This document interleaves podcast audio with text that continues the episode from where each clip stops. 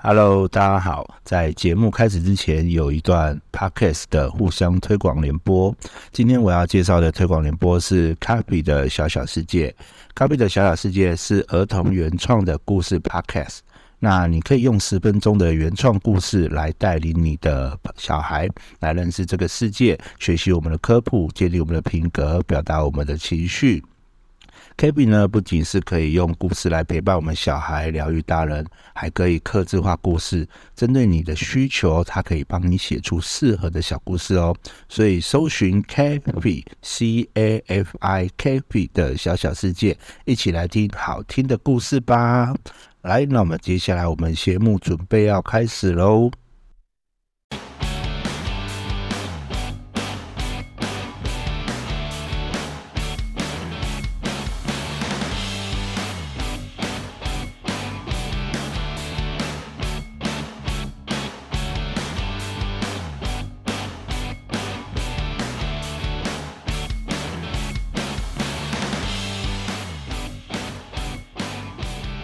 欢迎回到陈志董的商业洞察。我们今天的单元呢是行行有状元。那我们邀请到是我们行销消波块 Podcast 的主持人 Jaden。Hello，Jaden。Hello，我是 Jaden。Hi，Jaden 好。那其实 Jaden 我们认识也蛮久的，可是其实我一直好像都没有访问过你，对不对？对啊，就是我怎么知道你都不邀请我？我怎么知道你都不邀请我？这样。不是，你知道有时候就是那个最珍贵的宝藏在你眼前，可是你都不懂得珍惜。对，那如果有一机会能重来呢？我们会说，现在就开始。哎，没有，我会说再等一万年，再等一万年。好啦，好了，我们不说不说疯话，我们来进入我们的正题。那接着你先做一下你背景的自我介绍，好不好？就是你的一个行销背景的自我介绍。哦，你说到我是行销背景的介绍，其实蛮长的。就是我大概从二零零七年就踏入行销产业，然后当时候在做的东西是做有关于连锁加盟跟商品开发上架的呃行销企划跟行销业务，所以我当时候就花了蛮多的时间在研究行销相关产业。可是很多人都问我说：“哎，那你是相关背景出身的吗？”没有，我是电机系毕业的。哦，你是电机系毕业的？对啊，对啊，对啊，对啊。所以很多人就会说：“哇哦，我听起来就是超级奇怪的，就是哇，我居然电机系毕业，然后去做行销相关的工作，其实蛮有趣的。但我在大学的时候，其实就已经踏入跟行销相关的领域了，就是因为我。参加了一个跨校性社团，那其实就花了蛮多的时间在学习跟商业有关的知识啊，像是行销企划啊，像是业务执行跟经营啊。因为那个时候其实那个单位偏商业的单位，所以我们要一起去办很多课程啊，然后去做很多类似企业训练相关的内容。那在那时候就开启了，我觉得哦。原来有行销这个产业，包括，行销这个产业就是能够出策略啊，能够规划很多相关的一些像商业的一些商业模式啊，所以我那时候就觉得对这种事情就蛮好奇，也在大学的时候就开始有阅读的习惯，然后一直到大概呃退伍之后，我就又回到了那个公司嘛，然后在那个公司的。学习的时间大概差不多三年到四年的时间，所以对我来讲，其实一开始踏入的行销领域是属于就是所谓的呃线下的行销行销经营模式，对，然后一直到大概二零一五年左右，我开始正式踏入电商。那在电商的领域上面，其实是大概。一开始做的是跨境电商，然后那时候是我堂哥邀请我去，所以我一开始进入到跨境电商以后，然后一直觉得说，哇，应该过去的行销经验可以应付这个工作吧，或者是可以胜任这个工作，才发现原来完全不一样。我那时候刚踏入跨境电商的时候超痛，因为我觉得过去的线下的行销的概念跟行销知识，在电商上面一点用都没有。对，所以我后来就做了跨境电商了以后，大概花了大概一年左右的时间，然后发现到哇哦，原来电商的领域很广，而且线上行销有更多需要学习的知识跟技术，所以开始在二零一七年左右做了国外的联盟行销，然后接触非常多的行销相关的技术，像是广告啊，像是呃行销策划啊，像是漏斗行销啊，像是呃 email 行销啊，其实都是在那个时候阶段大量的学习，然后。建立的行销概念跟知识，然后一直到二零一八年开始，呃，做台湾的案子了之后呢，开始就做了很多有关于呃行销的教育，直到现在。所以那照来这么说，其实你是呃算是实作派出来。对，其实一开始的状况，其实我一开始就想要做，嗯、呃，我觉得我的。我的专业比较适合做人才培训的，就我还蛮会教的，所以我其实，在学习的跟执行的过程中，一直在想的东西是：如果这个东西要交给下一个人，或者是要呃传递给下一个要跟我一起合作的人，可是他不会技术的话，该怎么办？我都会用呃比较有逻辑跟比较有 SOP 的概念去。告诉他，让他能够很简单的去学习。对，这是我的我比较习惯跟我比较喜欢的模式。了解。因为我想问一下，所以你就是因此而开启了做这个行销消波快这个节目的原因吗？没有诶，行销消波快 节的原因其实是我太多客户问我说：“哎，你能不能提供我一些呃有关行销的知识啊？”或者是能够提供一些你之前做过的一些内容，嗯，然后因为我们之前最早的时候，我大概二零一八年的时候是做 SEO，对，所以那个时候呃有很多的客户都会问我说，啊，那你有什么作品吗？我们那时候觉得很麻烦，因为我们在签 SEO 的服务的时候，跟呃在签社群文案的服务的时候，其实我们都有签那个保密协定。对，然后我要提供作品给他啊，就保密协定，我是要怎么提供给他？对，因为客户会不希望说他他觉得这些文章是别人写的，嗯，所以我们就没有办法用这样的方式去做宣传，嗯，对啊，所以因此我们就在想说，就是嗯，如果我要去证明呢、啊，或者是我要去提供说，哎，我之前做过什么东西，我讲过什么课。或者是我要去呃做过什么案子，可是都有保密协定呢。我想说好了，就录个 Pod 录 Podcast 好了，嗯，对吧？至少让人家知道我我懂一些东西啊。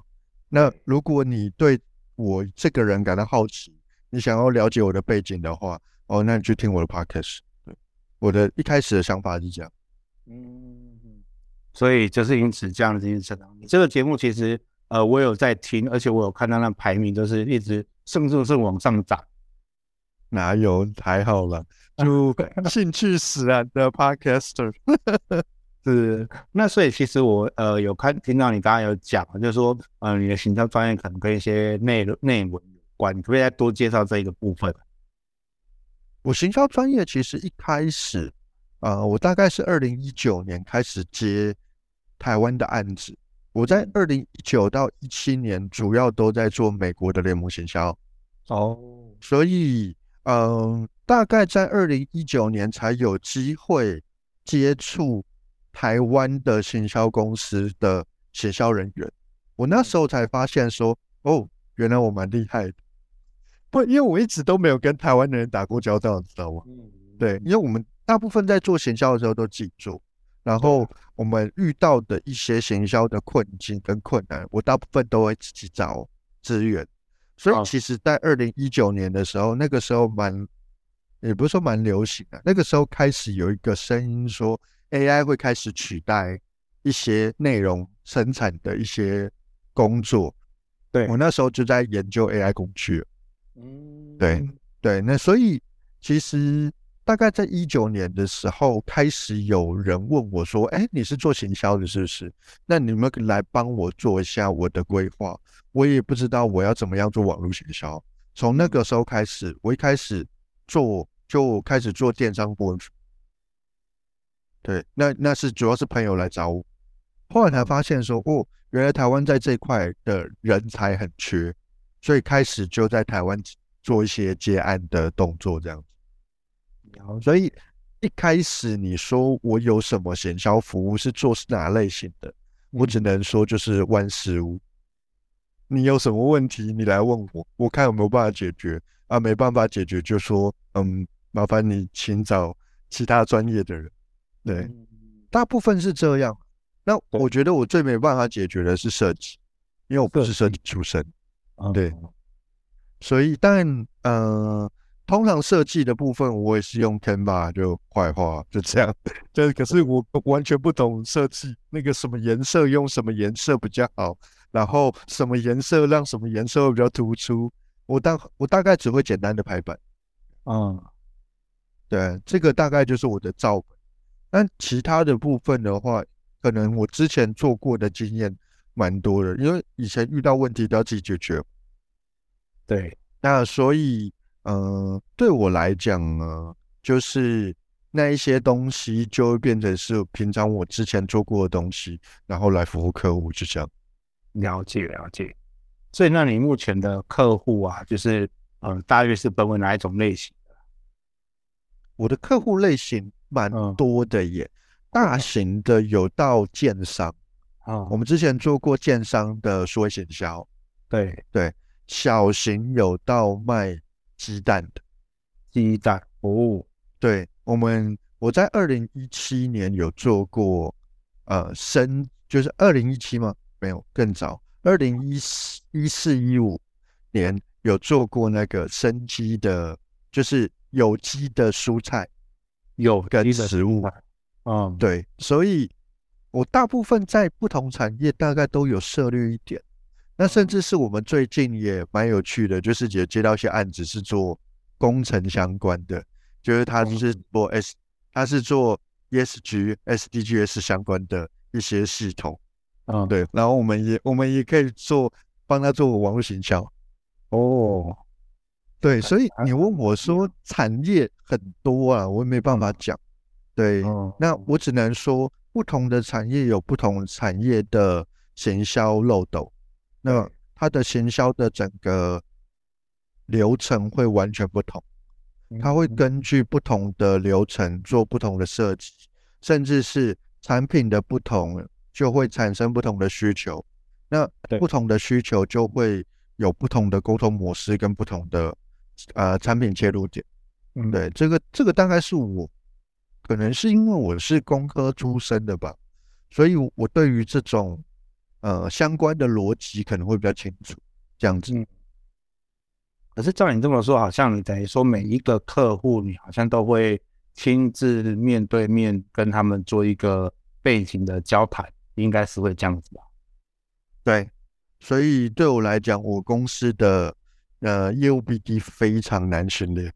对，这样这也是。比较辛比较辛苦一点的地方啊，但是我觉得以行销服务而言，有一个蛮重要的点，就是客户要的东西是什么？他一定要的东西是公司成长，或业绩成长嘛，或流量增加嘛。所以你提供的解决方案就是帮他做这三件事情呢、啊，而不是只提供一个服务跟你讲说，哎，我有提供服务哦，好了。可是流量没有增加，业绩没有增长，那对他来讲，这个服务不就浪费钱吗？嗯，对。那接着我们想说个实际一点，比如说我们假设我们有一间店家，他可能就是一间只有一间店面的一个店家，甚至于他可能就是一个摊贩。那你觉得这样的店家或者是摊贩，他们有怎样的行销模式或模组可以去做一个运用？嗯，其实非常多诶、欸，像。我之前在台中有一个客户，他就是路边店的街边店。哦，对对。那他的街边店，他是做那个烘焙的，烘焙哦。对，他是就是高烘焙吗？还是不是不是，就是卖面包的。哦，对啊。可是当时候我们也做了蛮多的行销协助，像是一开始我我就跟这个客户在做接洽的时候，其实一开始我比较担心的事情是他的精力不够。对，所以我一开始就说，呃，如果你要做电商，第一件事情，你的呃东西要不要先调整价格？嗯，对。然后那个时候在疫情哦，所以他那个时候超级差的，你知道吗？就是 哇，疫情了，但我要涨价。嗯，对，所以对他而言，他会觉得说哇，那怎么办？如果我涨价了，客户跑掉怎么办？但我我其实，在做很多的呃行销的时候，第一件事情是有，因为有些客户他他是零售业嘛，或者是他是食品业，他想要转电商，那我就会跟他讲说，就是你的产品有没有具备电商资格？第一件事情就是你要把呃所谓的这个产品的这个保鲜期拉长拉高，嗯，至少拉高到一个月以上，对啊？你还记不记得在在二零一九还一八一八年吧，还是一九年，好像有遇到一个叫中秋节的那个冷链失灵的状态，我不晓得你知不知道这件事？在在一九年的时候，对，然后那时候就是。所有在台北的冷链都爆满，好像是疫情吧？好，对，然后遇到中秋节，所以冷链的东西都寄不出去，然后，然后这些呃货物啊，就放在那个就是货物公司，然后就融化，然后就全部全部损坏，然后全部哎，全部就是有有些厂商可能因此就因为这个冷链市场的关系，所以就。一次就亏了好几千万的状况，忘记是一九年的新闻还是二零年的新闻，就遇到这个哦。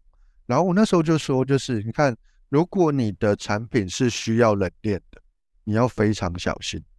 对，对，因为你会遇到，有时候会遇到这种货物公司的问题。所以我们那时候在做很多行销的时候，其实是街边店的行销。如果你是小预算的行销，你根本就不太可能请广告公司来帮你做宣传，或者是你去你要做广告相关的投放，因为基本上广告公司它的一开始的呃，就是一开始的成本就是接近三万块，一个月，对啊，对于一般的街边店根本不可能负担三万块的广告费，嗯，对他来讲太困难，对对，然后他可能三万块还要加。大概十五趴到二十趴左右的操作成本，所以是三万加，呃，假设二十趴就六六千的操作成本。你看一家街边店要负担三万六的广告费，怎么可能？对啊，所以对于很多街边店而言，我们都会希望他必须要先掌握基本的广告技术，这是很正常的。一开始小规模的时候，因为你这样子才有办法自己控管广告预算，嗯，你才能够在你的预算中能够去操作。嗯，那那如果照你这么说，你觉得他们是应该是要先去进修上课来做个学习会比较好吗？还是怎样？我觉得一般的店面很难请有这样专业的。专业人士，嗯，也不容易啦。你就说，哎，我今天希望有一个店员，店员要有广告投放的知识的知识或技术，或者要有社群经营的知识跟技术。我觉得那种人才是可遇不可求，除非你提早在呃学校做插点，例如说，我就在学校去进入到那种产学合作，然后直接把人框起来。可是我通常如果只只是一家店的话，我自己觉得也不容易，不容易啊。所以有的时候这种小店家的老板，你真的必须要学习基础的一些知识，例如说广告投放，或是社群经营，对，因为你你你一开始在可能在还在生存的阶段，嗯，你也没有办法请专业的人士来协助你，你甚至没有办法请顾问。对，那对我而言，最单纯的地方就是，那你就去学技术，因为技术最便宜。对，所以我觉得街边店的老板有时候就是，就你这种，就是很像校长校长兼撞钟，知道吗？嗯。就是你要你要顾店里面的状况，你同时还要学习很多跟店有关的事情，对吧？你又不像是那种好像是啊，我找一个设计人帮我做体验，两三千块就打发的东西，又不是这个状态。所以你如果真的要牵扯到有关行销的地方的话，其实都很花钱。不管是你要做社群经营，你可能一个月就要花大概一万多块。啊，到两万块左右。那如果你要做广告，基本上起跳就是两万到三万，三万还是反而基本的，对啊。所以那那么那那么多的行销技术，就管不含其他的什么电商哦，或者是什么一页式网站，或者是什么网页哦，或者是什么赖群组的管理哦，那个都超级贵。对啊，那。我比较建议的有关有关在地店家的一些行销模式，可以用那个 Google 商家地图广告，那个其实对于店家而言是蛮基础的学习方式，跟蛮基础可以做的广告形式跟模式。诶，说到这一块，它现在 Google 地图的商呃，我的商家啊他摊贩是可以使用的吗？因为我记得以前是要有地址寄到哪里这样才可以耶。摊贩不行，所以还是要有地址，哦、还是要有地址。对，哦、那摊贩的话，最好的经营模式还是进入到像 FB 社群，嗯，然后开粉丝团。哦，对，比较多的经营模式都还是往那个方向走。嗯，对啊。那我我有看过有蛮多摊贩是他说移动的，对，所以他可能礼拜一在这边，礼拜二在哪边，礼拜三在哪边那种。那种如果你没有社群，没办法做。嗯，对对对对，大概是这样。所以他们有可能会做一个自己的社群。其实像我有听说过，有的人他们是用啊、呃、Facebook 的那个呃社区团吗？对，社团社群社团吗？OK，社团，然后或者是呃赖的那个社社群嘛。对啊，那现在对对对对，可会让大家。有一个可以直接互动，然后让大家看看到好像有人在呃买呀、啊、这样的一个感觉。通常人好像也都是这样嘛哈，就是那个如果你只是单方面给讯息，没看到人家买你都不心动，可是看到人家开始接龙想要买的时候，你就觉得嗯，好像买一个也不错。其实我觉得还是回到产品的独特性呢、啊。嗯、我觉得所有的东西在网络上面，它比较偏向的是显示，因为你会跟。很多的竞争对手做竞争嘛，对。那如果你没有独特性的话，呃，你就会很辛苦。那我刚刚就提到，就是我那个客户，我那客户的他很厉害的地方是，他去年得到了米其林的二星。嗯。那我一开始进去的时候，他没有，他没有去参赛哦，就是他没有任何奖项。我就说你们东西一定可以得奖。你们东西超好吃，因为我就是我就是长期的面包的使用者，就是我是一个对面包很挑的人，对。然后我吃过他们东西，有时候我就说你们这些东西都会得奖，然后他们那时候就不信了，因为遇到疫情啊，生意突然少了大概百分之七十、百分之八十，他们就说老是这样的，不要骗我。我说你们东西其实不，其实不太需要行销，因为你们的他们留客率超级高。他们留客率有六成，哦，六成，嗯，对对，回客率非常非常高。然后他们东西真正厉害的东西是那种欧欧式面包，嗯，就是像是什么，呃，大概就欧法种类的面包啊，对，大概就是他们最厉害的地方。他们厉害的地方是他们的欧法面包，人家不是印象中不就是有够硬吗？嗯。然后吃起来很累，就那种那种面包没有，他们吃起来是外酥内软，超好吃。对，那因为他们有很强的独特性，所以对我们来讲，行销能够琢磨的点就可以变得很多啊。对，那那在网络上面，其实真正需要的东西是啊、呃、所谓的摄影技巧，嗯，拍摄产品的能力。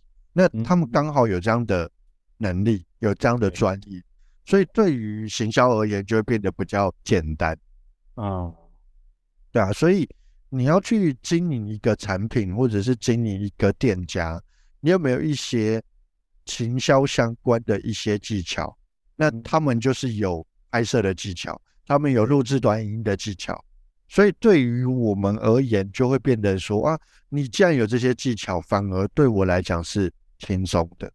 对，那我只要帮你想，你可以怎么样宣传，你的整体策略可以怎么走就好了。所以其实还是建议所有的呃，不管是小店家、大店家，或者是摊贩，呃，这些老板们一定要一一定的行销思维啦，对不对？对啊，对啊，对啊，没错。呃，其实其实我刚好最近也在上我们政府 TTQS 课程，我们里面也谈到一件事情，就是说，如果你的高阶主管不支持这一套系统的导入，其实你一个人来上是没有意义的。当然了，真的回去是没办法改变的。真的，真的，真的。对，所以其实行销也是一样，就是我们如果在做行销的时候，如果呃自己的老板都只是想要靠着行销去赚钱，以为说好像我们付了两万块就可以拿到一百万的业绩，哇，那 哇这样的公司请介绍给我，我马上投一亿给他，好吗？对，一亿就可以多多少钱？对，对，就那个不愁吃穿的这样。对啊，哪有这么好事？如果真的有这么好好的事情的话，请介绍给我，我马上去融资，好不好？但是大部分的老板都这么想啊，他们就是因为还没有一定的思维的时候，他们会觉得说：“哎呀，我已经花钱了，我已经，比如说我一个月已经花一两万了，为什么我的业绩都没有起来？那明明就说哦有啊，你业绩有成长，没有啊，他没有达到我的要求，对啊，所以我觉得这是很多行销。在行销业啦，蛮多老板的一些，比如想它是一个盲点嘛，对对啊。然后你刚刚提到 T T T Q S，让我想到一个，呃，我在做很多企业的数位转型的时候，嗯，他们也是觉得很有趣哦。就是就是我原本的企业啊，就是假设是传统产业，然后我突然想要转电商，然后他就会突然觉得兴致勃勃，就觉得所有人都要配合做电商。对对，然后他就会找那个店面经理，跟你讲说：“哎，你去学那个电商的这个系统怎么操作。”嗯，店面经理脸就晒跟什么一样，因为他是就是通常我们在做数位转型的时候，一一样我遇到同样的状况。你今天要做转型，我觉得做转型很好，可是你不要增加其他人的困扰。而很多的老板都会觉得说。没有啊，他只是多一个多一个这么简单的工作，为什么不会？完全不一样。你今天做线下客服的，突然叫你要做，哎，要你做，哎，多管理 Line，多管理 FB，多管理呃各大的社群，又要回网站的讯息，你看那客服会离职？对，一定离职，因为这，因为他光要处理现场的人就已经有够忙了，他还要去管这些讯息。可能还要看表单，对你这超麻烦的，对啊，所以这个时候这这有时候就是你刚刚讲 TTQS 嘛，那我们觉得在数位转型也是同样的问题跟同样的道理，就是在转型的过程中，或者是在系统导入的过程中，其实要慢慢来，对，要循序渐进的做，所以我们通常在做转型的时候，我们会给的。店家的建议或对的，第二的建议是什么？有没有什么样的方式是在网络上可以增加订单，但不会影响到现场人员的作业流程跟作业 SOP？嗯，这个才是可以做的。对，对，所以如果我的网，如果我的订单大部分是来自于电话，那我的现场人员的也在对于这个电话的回应是比较熟悉的，他比较不。不会有问题。那我的网络最后的行动成果就是全部都打电话，嗯、所以他最后就是电接电话接到手软。对那对于企业主而言，才能达到他的目标。嗯，对啊，所以不同的嗯阶段会有不一样的转型目标了。对，对啊，这大概是我觉得你在听谈 TTQ 时，我很有感受的一句一一种感觉，这样。对，所以其实还是建议每一位老板，因为其实像我们在收听我们的这个节目，大部分很多人都是呃负责人、老板哦，或者是创业者。那我都建议这些人一定要懂得最基本的行销思维。我们不一定要所有行销都自己做，可是我们这些事情，我们一定要理解它的逻辑，才不会造成说我们的误会落差，这呃我们的期待过高，结果导致。做出来成效不如预期的时候，就马上停止。其实行销它是一个呃需要时间的，它没有办法说呃现在马上做马上成长。对，那我想这也是我们很多呃创业者们或者很多老板需要建立的一个呃概念，基础概念。对啊，没错。对，好啊。那接着我想再最后再问你一下，就是说呃你在做这样的一个事情，你有没有你未来的一个蓝图？你想要做到什么程度？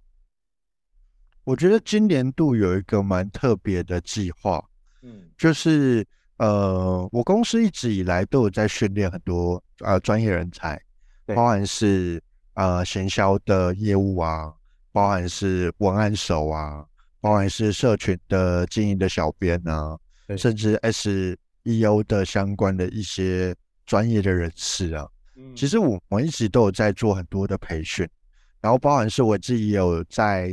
去年的时候也有在大学教书，对对。那我我发现我其实蛮热爱人员训练这件事情啊，所以其实一直在就是在去年的时候，我们就有计划做呃线上相关的课程，然后我们呢会针对不同的行销主题做不同行销主题的呃课程的训练。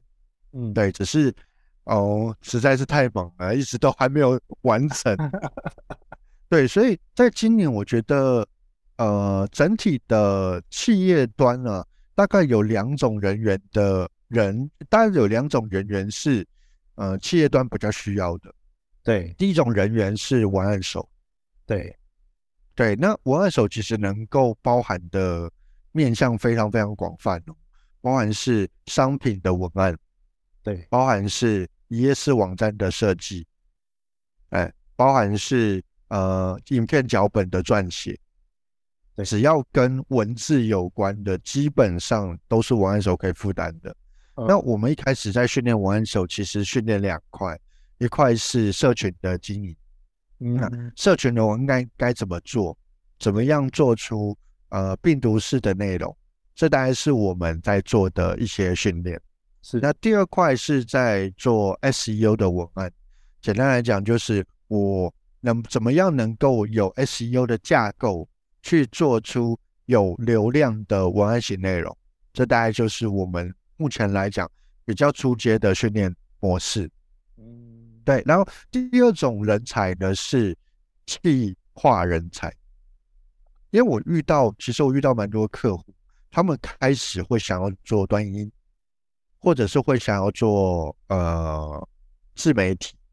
对，或者是他有广告的需求，对对，所以大多数的这一些企业，他不太知道今天我这个东西要上线。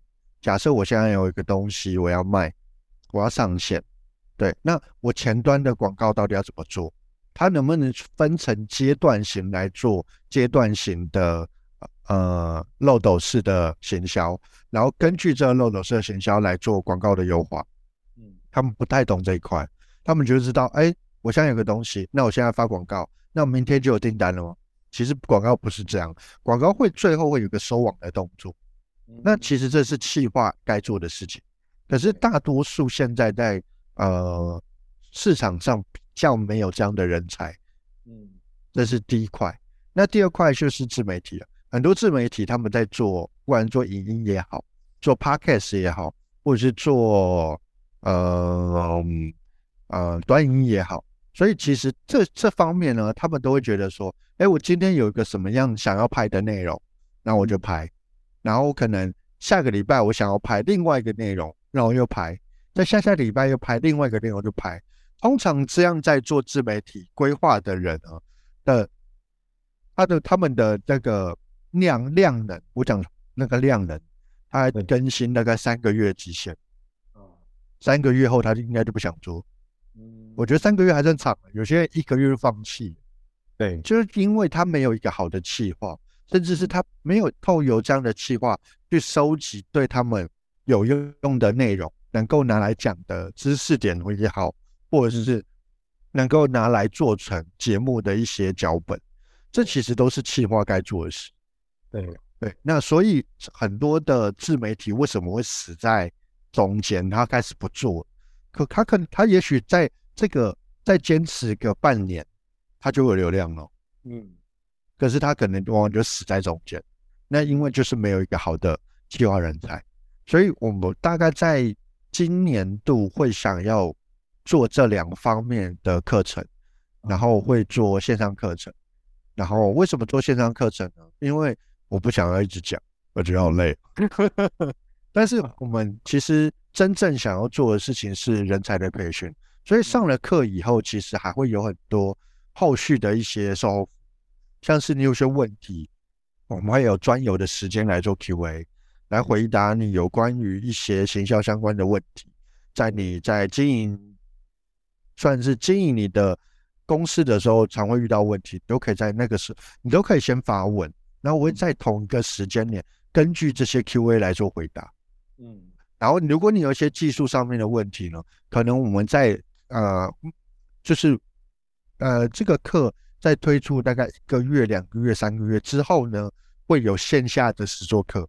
对，所以你就可以带着你已经有的一些专业知识，然后在在呃在那个线上的一些该有的一些专业知识跟技巧，你再进入到线下的实作课，你才会知道哦，有些东西在实际上遇到的时候，我们可以怎么样做处理。嗯，对。我们大概会想要往这个方向做前进的，嗯，对啊，这是我们的一些计划，在大概在这两三年，大概会是这样的方向。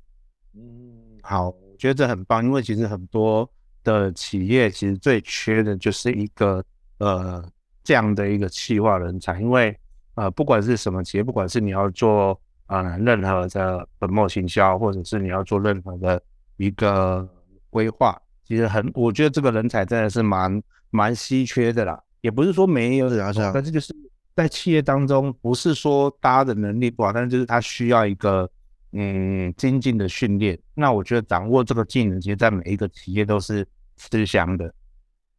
对对对，嗯，好啊，那我们感谢我们 Jaden 今天接受我们的呃访谈。那之后呃，我想那个替我们观众求一下福利啦。好，我们的听众求一下福利。那如果之后我们开课的话，有没有什么优惠的 QR 码可以再给我们？那我再放到我们的呃资讯栏当中，让我们的听众可以呃稍微优惠那么一点点，好不好？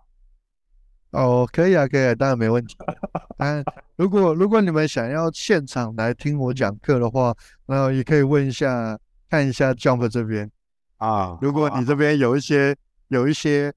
呃，如果大家真的有想要看有什么想要什么样的主题，那我都会蛮愿意去跟大家做分享。